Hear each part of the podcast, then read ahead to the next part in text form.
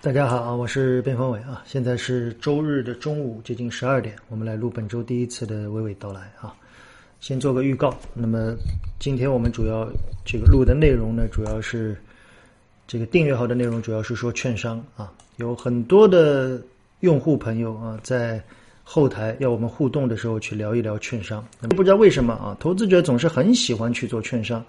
其实从历史的统计数据来看，券商并不是一个非常好的长线持有的标的啊。但是，可能是因为很多人对券商的这种直观啊，大家作为一个股民，买卖就是在证券公司，所以对证券公司总有一种特别的喜好。同时呢，它的弹性又很大。啊，所以今天我们就好好的来聊一聊券商。我看了三家券商的季报和年报，还有一些行业的数据，我觉得有很多东西值得谈啊。今天我们订阅号，等会儿主要来聊聊券商，好不好？那么今天免费的内容呢，我想主要说说两个吧。啊，一个呢就是刚刚出台的这个央行的这个报告啊，央行的这个一季度的货币报告啊。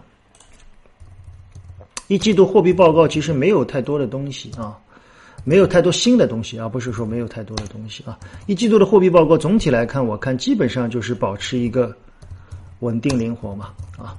然后从整个方向来看呢，还是要尽量的引导引导贷款利息啊，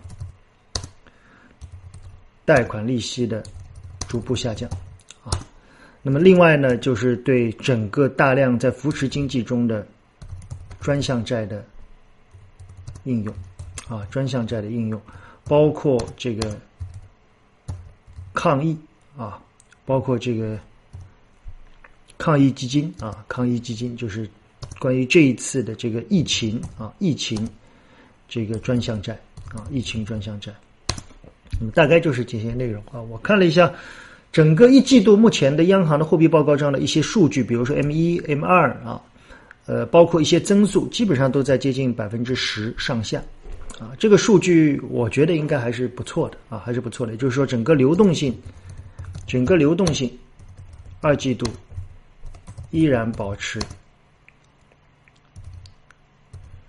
适度，啊，我觉得应该是没有太大的问题。整个流动性上，我觉得应该是非常的不错啊。这是整个央行的报告。从上证指数的一个角度来看啊，我们之前已经谈到了几点啊，第一呢。我们认为这一波行情啊，我在周报里面啊，这这一次的周报里面，我们写到啊，这里是一个恐慌点啊，这里是个恐慌点，是在三月的中旬以后开始的这一段恐慌非常明显啊。我们当时主要建议就是在两千八以下嘛，啊，两千八以下越跌越买。那么这一段呢，是一个犹豫点啊，有很多的机构投资者在这个位置出现了一定的减仓。啊，包括很多的个人投资者，就是在这个区域，低的话大概在两千七百五，高的话大概在两千八百点一线，在这个区域当时买卖，大家可以看到啊，反复很多，反复很多，有很多人去做了一些波段。当时做波段的主要的原因几个，一方面是认为会有二次探底，所以第一波涨上去以后，很多人卖，会有二次探底。第二，当然也包括海外啊。第二呢，大家看看这里的成交量。这里的成交量很低啊，当然现在的成交量有人说边老师也不大啊，所以整个这一波反弹以来的成交量啊，在这个区域一直是很低，现在其实也不是很大。对这个问题，我在上周的语音里面跟大家交流过啊，很多人来问过，他边老师这个这一次的反弹和这一波完全不同，大家看啊，这一波反弹基本上低位是这里放量，然后越往上的时候，成交量明显的开始放大。但是大家会发现啊，放大成交量以后反而出现了风险。我们在二月二十三号啊，在这个区域放量以后，反而非常谨慎。现在也是这个逻辑啊，所以我要跟大家说的是什么？就现在的整个股票，特别是一些优质的品种啊，一些消费类的品种，基本上机构是抱团的，所以这些品种其实是不太适合放量。这些品种放量一般来说都会有比较大的问题啊。我举个例子吧。比如说这一波上涨里面，我们提到的钢结构啊，钢结构里面涨得最好的是东南网架，东南网架是年报和一季报都非常的优良，大家看看东南网架的走势，大家看看东南网架的走势啊，东南网架这一波的涨幅大概接近涨了一倍啊，从五块钱涨到最高十块钱，最近的成交量是不是很大？你会发现成交量一大以后，这个股票的波动就开始明显的放大，看到吗？它每一次放量都会出现比较大级别的调整。大家要理解啊，我我们今天不说技术啊，就是我在线下有时候讲解一些这个技术课的时候，我们经常说到啊，量这个东西啊，大家一定要理解，它是一个换手的概念，量大还是量小，没有一个定式，但是你一定要知道一个原理啊，量大代表分歧大，量小代表分歧小，所以这个时候你要思考，当一个股票在抱团以后是分歧大好还是分歧小好？跌的时候是分歧大好还是分歧小好？你很多问题你要辩证的去考虑，可能对很多人会有帮助啊。我们举这个例子，大家能够看到啊。你看茅台啊，我们再举一个例子啊，有很多人在聊这个问题啊，我只是把我的一些感受告诉大家。比如说茅台啊，大家看茅台在真正上涨的时候有没有量？量非常的平稳，它在下跌的时候反而会出现比较大的成交量。当量达到一定的度的时候，哎，它反而又见底了。所以你怎么去看这样一个茅台？你首先要对它了解，这家公司大概是什么？它的主要参与者是谁？所以量这个问题其实有很多的方向：一是市场的表现，我说量大是量小，代表的分歧的大小；第二，你还要了解这里面的资金啊，是公募扎堆的，是社保扎堆的，是游资扎堆的，是私募扎堆的，每个不同的手法又有所不同啊。今天我们不做教学课。所以我只是要告诉大家，对于这些量大量小的问题，要辩证的去看待。那对于目前的市场，我的看法啊，我认为市场可能会有一次放量，但放量的时候，我个人啊，我个人可能会相对的更谨慎一些。以目前这种成交量来看，我觉得还可以啊，我觉得还可以。我觉得量不要太大，因为这一波的下跌在这个位置也没有明显的放量啊，大家看，所以筹码其实是被高度锁定的。如果一定要看突破的位置，那我们之前说了啊，上方有两个缺口，二九五零、三零五零，这两条线是这一波的重压区。下面有一个重压区，现在已经接近越过，就是这根阴线啊。我说了，这根阴线要反复的去。去去去怎么说啊？反复的去去把它慢慢慢慢的消化。那么这个消化的过程里面，我们可以看到指数在这个位置反复去做了运作，它其实就是针对这里的人。这里面有机构有散户，慢慢慢慢的消化。现在指数来到了这个位置，我认为指数涨得有点快，但是啊，我要说的是，在经过了这一段上涨以后，我想这个位置基本上被站稳了，也就是两千八百点一线。市场在反复的考验了两千八百点，最后是以下影线当天探底再回升，然后呢，节中股价低开再回升，这两根线基本上确立了。大家看看啊，这两根走势线其实蛮有趣的啊，一根是单针探底再回升，最低探到二七五零，这一根是低开以后迅速回升，对吧？告诉我们两千八百点这一线基本确立了地位。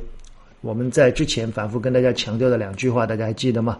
我想目前来看，我们啊，这个我觉得我们的准确率在目前来看还是对的。那我们当时给大家的两句话，大家记得啊？一句话是珍惜两千八百点下的机会，对吧？第二句话是什么？时间对，时间对多方有利。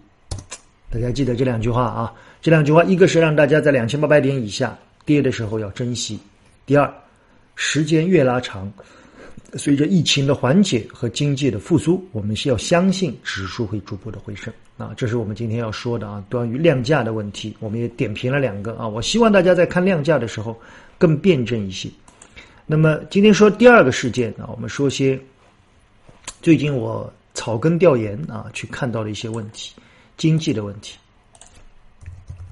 经济在四月份的数据 PMI 啊，现在财新的 PMI 不如预期啊，经济复苏不如预期。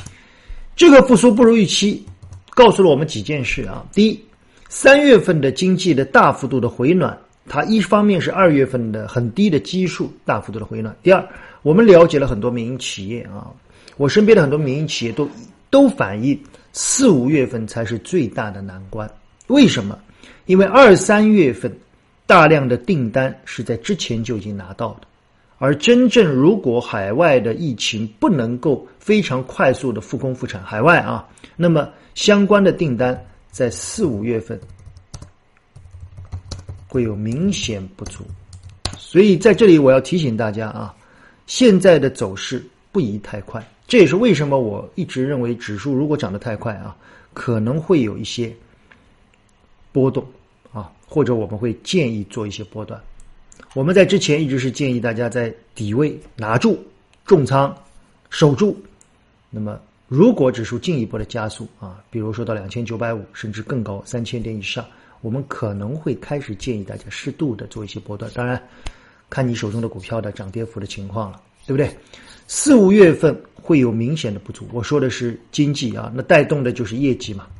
所以二季度，二季度业绩二季度依然或有反复，这一块大家必须要有一定的心理准备啊，要有心理准备。当然好在啊，我们主要关注的依然是以内需为主啊，外需不足。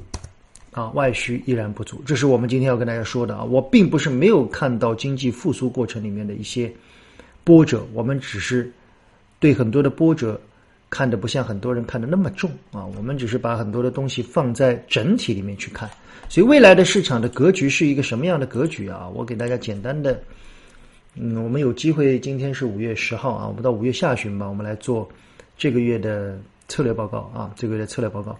我们争取还是以线上吧。下呃下个月我们争取线下。我看看啊，这个月线下来得及来不及？如果来不及，我们就是下个月做线下。整个的这个目前的市场啊，流动性充足啊，流动性充足，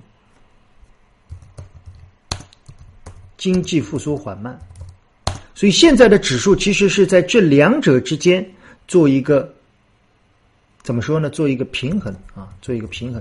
这个平衡呢，从投资的角度来看，很有啊，很有艺术性啊，很有艺术性。投资本身嘛，我说部分是科学，部分是艺术，艺术重于科学，对不对？所以它这里面是有一定的艺术性。这个艺术性反映在股价的波动过程里面，大家要理解啊。流动性很充足。我们的相对的估值比较低，我们的经济复苏比全球其他地方要好，所以在全球放水以后，利率比较低的情况下，你要相信指数总体是缓步向上的。但是经济的复苏比较慢，数据还会有反复，所以最好啊，我觉得这个通道其实当时走的很好，现在依然是在这个通道里面啊，我们就保持这样一个很缓慢的上行通道。我觉得这个通道大家看看啊。这个通道走的非常的缓慢，我觉得挺好的啊，就保持这样一个节奏，涨涨跳跳，涨涨跳跳，慢慢慢慢的上。如果一旦加速，哦，那我反而会比较的谨慎，因为以目前的经济来看，即使全面复苏达到一定的度，我觉得在三季度之前啊，就在国庆节之前，我觉得合理的位置也不应该去创出新高啊，这是我个人的看法啊，也不应该去创出新高，也就是在三千点附近。当然，如果四季度。全球经济都有利的复苏，那如果那个时候我们再来考虑新高，可能会更合适一些，好吗？这是我今天主要跟大家去聊的。那么今天因为指数，我觉得没有太多的东西可讲啊。反正这个位置呢，我觉得我们的最后的观点啊，已经给到很多的订阅号的用户，就是我们基基本上因为大家都是在低位拿的嘛，持有就可以了，什么事都不用管啊，有波动不用管它。个股的方向上呢，是动适当的往内需啊，依然是以内需为主。优质的企业为主啊，去考一考。从整个板块的情况来看，也比较不错。那么今天我们免费版里面呢，我每次还是更多的在没有内容讲的时候，更多的增加一些互动嘛啊。我们互动的内容里面呢，有很多的订阅号的用户在上一次我们写文章里面提到的价值投资里面，有很多人依然在问我一个问题啊。他说：“边老师，你没有说清楚，到底价值投资者波段要不要做？”我上次已经明确的讲啊，我说价值投资有不同的类型，格雷厄姆的烟蒂法啊，费雪尔的成长投资，包括巴菲特的两者结合，到底要不要做波段？不一而足。我身边有一些价值投资者拿着茅台片仔癀，就是长期拿着，从来不做波段。那有人会说，发现边老师你好像比较有时候想要建议，经常会去建议去做一些波段。我建议啊，这是我个人的观点，仅供参考啊。我建议大部分初学价值投资的朋友们，在能力圈内，在能力圈内要做波段。这句话是我送给很多想要学价值投资的。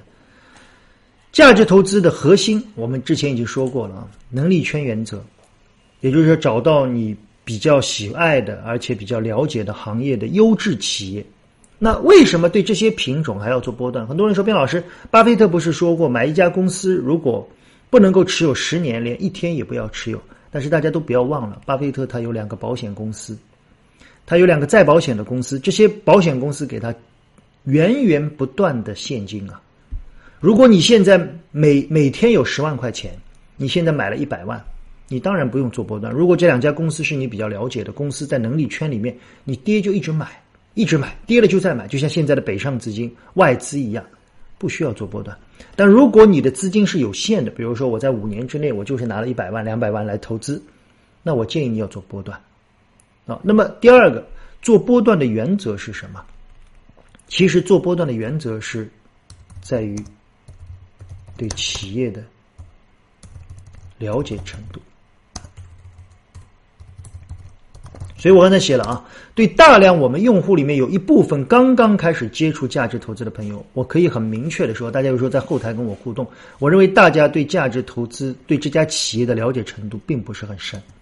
有的人能够说出一些东西来，但还不是很深入。什么叫很深入？就是你要知道这个企业的未来经营情况。你自己问自己啊，你对这个公司今年下半年、明年的整个经营情况，你是不是了解？我随便随便说啊，比如说茅台，我问大家几个问题啊。如果喜欢做茅台的人，你告诉我，今年茅台。你确定全年大概能卖多少酒？里面有多少是飞天，多少是非飞天系列的酒？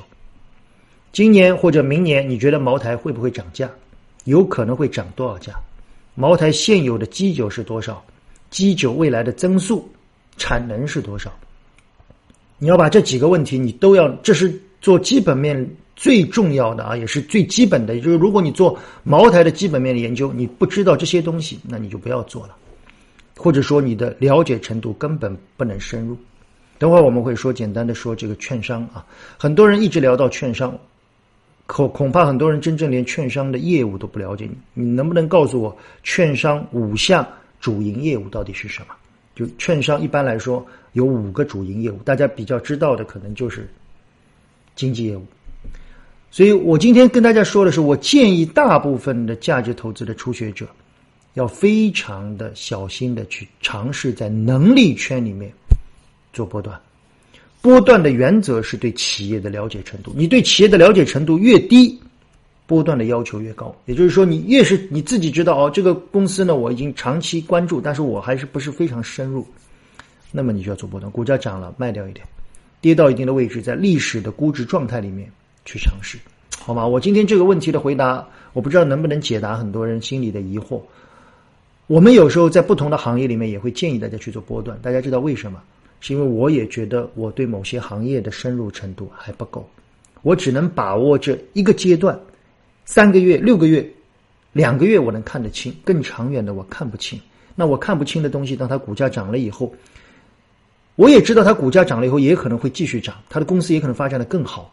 但是，当我们获利了以后，我愿意把它放掉一点，建议卖掉一半，因为我也怕我的预判没有那么准确。当然，有时候给到很多的朋友的建议呢，我们会更谨慎一些。所以，其实核心是你是不是对他很了解啊？我身边有两三个做价值投资的朋友，从来不做波段。我刚才说了，茅台、平安、片仔癀，我们有时候去交流，我都是去问他们啊，他们比我对这家企业更了解。比如片仔癀的保肝片的目前的价格的情况，未来的趋势的情况，他已经持有了有零九年、一零年到现在十几年，每年都去调研啊。我觉得他们比我对这家企业更了解。所以，价值投资它是一个对一家公司深挖深知的了解的过程，好吗？今天我做这个，我希望大家知道一下啊。另外呢，最后我们互动一下啊，有很多朋友问那个转债的事情，我就不说了啊。这个我就一句话啊，他说：“边老师最近啊，我我我们后台有一位朋友啊，可能买买了转债，这一次套牢很深啊。对转债目前的这个情况，那我的观点已经很清楚了啊，转债是有内在价值的。你买转债的人，如果不知道它的内在的转债的内在价值是有公式可以算的，我今天不做了，很简单啊，你把它的转股价格、贴现率放在一起，你大概就能知道和它的目前的股价，你大概就应该知道它的内在价值。所以，如果远离它的内在价值，那么你就是做投机嘛。那投机嘛，那也只能说你运气不好，它这个时候正好要回售了，那你就应该跌嘛。所以，当你这个公司的内在价值，因为转债它和股票不一样，股票我告诉你它的内在价值是五块钱，它涨到了二十块，那也很贵啊。但它可能会继续涨，它至少不会像转债一样，因为转债它有债的属性，它可以回售啊。它现在这个东西的内在价值是一百零五块，它涨到了两百五十块。现在公司说我要以一百零五块的价格把它买回来，你怎么办？你只能卖喽，你不卖它就跌到一百零五块。那我想吃一亏长一智吧，那怎么办呢？啊，关于转债的问题我们不多说了啊。所以前段时间我们已经说了，这个东西啊，哎呀，反参与的人嘛，啊，也不能说不对啊，反正就知道自己在干什么就好了，好吧？今天我们就不多说了啊。然后呢，如果市场因为现在过了年报季、季报季嘛，我们相对的。宽松一些啊，大家呢可以更多的来做一些互动的问题后台啊，有些需求的话可以来做。好了，我们进入本周的这个订阅号的内容啊，来说说券商。很多人都来问券商啊，我不。